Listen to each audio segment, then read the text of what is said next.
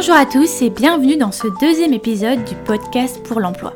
Aujourd'hui dans ce deuxième podcast, on aborde le fameux CV. Que doit-il contenir? Quelle taille? Que doit-on y mettre? On essaye de vous aiguiller aujourd'hui pour avoir un CV qui attirera l'œil de votre futur employeur. Ce podcast est créé par Nos Quartiers en détalant l'association qui accompagne les jeunes diplômés de Bac plus 3 et plus, âgés de moins de 30 ans, issus de milieux modestes ou de quartiers prioritaires dans leur recherche d'emploi, d'alternance ou dans le lancement de leur start-up. Cet accompagnement est entièrement gratuit et réalisé par des mentors bénévoles, cadres et dirigeants disposant de différentes expertises et issus des 750 entreprises partenaires de NQT. L'association vous intéresse comme mentoré ou mentor eh bien si c'est le cas, n'hésitez pas à vous rendre sur le site de l'association nqt.fr pour plus d'informations. La mission de ce podcast est de vous accompagner, que vous soyez mentoré ou mentor, autour de sujets aussi vastes que le CV, la lettre de motivation, comment répondre aux questions en entretien, comment utiliser son réseau ou encore les bénéfices d'une expérience de mentoring d'un côté comme de l'autre. Si le podcast vous intéresse et pour n'en rater aucun, abonnez-vous dès maintenant sur la plateforme que vous utilisez et n'hésitez pas à nous faire parvenir vos suggestions et envies pour de futurs podcasts dans les commentaires. Aujourd'hui sur le podcast on parle du CV. Pourquoi? Parce que c'est un outil indispensable et incontournable de votre recherche d'emploi. Alors comment procéder? Eh bien, on vous livre aujourd'hui tous nos conseils pour l'améliorer.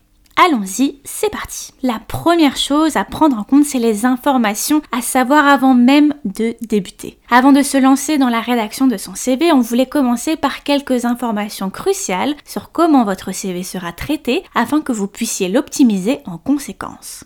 La première chose à savoir, c'est que quand vous postulez via une plateforme, que ce soit le site de l'entreprise directement ou un moteur de recherche d'emploi comme on en parlait dans notre dernier podcast, une machine va scanner votre CV à la recherche de certains mots-clés. Cela veut dire deux choses pour vous. Tout ce qui est image ne passera pas et tout ce qui est mots-clés liés à l'offre est hyper important à inclure dans votre CV pour passer cette première étape.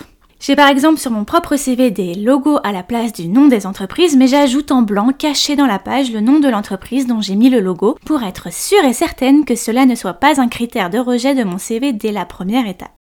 La deuxième chose à savoir, c'est qu'un ou une responsable des ressources humaines consultera ensuite votre CV s'il est retenu. Cette personne aura environ une minute à y consacrer, cela veut dire qu'il est important pour vous de le rendre visuel et de mettre en avant les principales choses que vous souhaitez montrer en rapport avec le poste pour lequel vous postulez.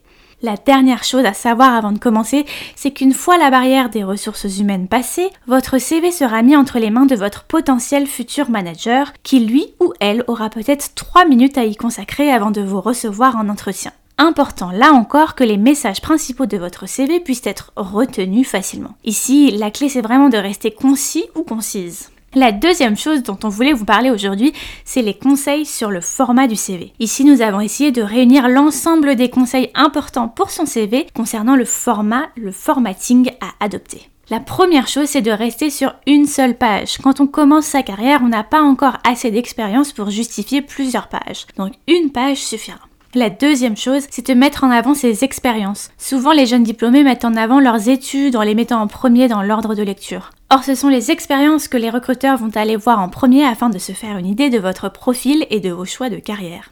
La troisième chose, c'est de privilégier des polices et couleurs neutres. Des polices qui sortent du commun ou des couleurs trop flashy et moins passe-partout vont attirer l'œil du recruteur. Il va par conséquent passer plus de temps sur la mise en forme que sur le contenu, ce qui n'est pas forcément ce que vous voulez. Sauf si bien sûr vous postulez pour des jobs créatifs, auquel cas cela peut être approprié et dans ce cas n'hésitez pas à demander l'avis d'une personne qui travaille dans le secteur. Enfin, dernier conseil format, le format doit bien évidemment s'adapter au contenu et pas l'inverse. La prochaine chose qu'on voulait adopter, c'est tous les conseils qui vont sur le contenu du CV. Ici, nous vous donnons quelques conseils sur le contenu de votre CV, que mettre, quoi faire, etc. La première chose dans cette section, c'est vraiment de formuler vos expériences en mettant l'accent sur les résultats. On a tendance à décrire l'expérience comme nous l'avons vécu. Or, le ou la manager qui vous embauchera voudra savoir ce que vous pouvez apporter à l'équipe et au poste, et donc les résultats que vous avez engendrés dans vos précédentes expériences. Un conseil rapide, formulez vos réponses en action-résultat, type développe l'activité X menant à plus Y% de nouveaux clients supplémentaires. La deuxième chose, c'est d'utiliser des verbes d'action. Évitez les verbes comme aider, par exemple, qui donnent une idée de passivité, et concentrez-vous plutôt sur des verbes d'action comme développer, conduire, diriger, collaborer, etc., qui font plus professionnel. Inspirez-vous aussi de la fiche de poste. La fiche de poste est une bonne base de vocabulaire et type de tâches à utiliser pour décrire vos propres expériences. Inspirez-vous également pour vos expériences passées de fiches de poste de jobs qui ont le même titre. Cela pourra vous aider à commencer. La dernière chose, c'est les activités extra-curriculum. Ne les oubliez pas. Elles constituent une bonne base de discussion également pendant l'entretien. Ici, ne mettez rien que vous ne faites pas en réalité. Difficile de rendre cela crédible en entretien si ce n'est pas le cas. La dernière section qu'on voulait aborder dans ce podcast, c'est les conseils une fois le CV rédigé. Une fois votre précieux CV rédigé, prenez une pause. Vous avez fait le plus gros du travail. Ici quelques conseils pour aller plus loin. Enregistrez-le avec un nom qui aidera le recruteur à retrouver facilement votre PDF avec par exemple CV, nom, prénom. Prenez un jour de repos avant de le relire pour traquer toutes les fautes et voir ce que vous avez raté la veille. Enfin, faites-le relire par un proche ou mieux une personne du secteur dans lequel vous souhaitez postuler. Cela vous aiguillera sur des choses oubliées ou que vous avez mis en trop. Et enfin, évidemment, le meilleur moyen d'avoir un CV béton, c'est de s'inscrire au dispositif d'accompagnement NQT pour bénéficier de conseils CV plus personnalisés et prodigués par un mentor expérimenté. Et pour cela, bah, rendez-vous sur nqt.fr évidemment. Enfin, n'oubliez pas, trouver un job est comme trouver l'âme sœur, c'est-à-dire compliqué. Le CV n'est que le début. Abonnez-vous dès maintenant au podcast pour suivre les prochains épisodes sur des outils dont vous aurez besoin pour les prochaines étapes de vos candidatures. En tout cas, nous, on espère que ce podcast vous aura plu et donné des idées. Si c'est le cas, n'hésitez pas à le partager sur votre profil LinkedIn en taguant nos quartiers ont des talents pour en faire profiter un maximum de personnes. Et nous, eh bien, on se retrouve très bientôt pour un nouvel épisode du podcast pour l'emploi.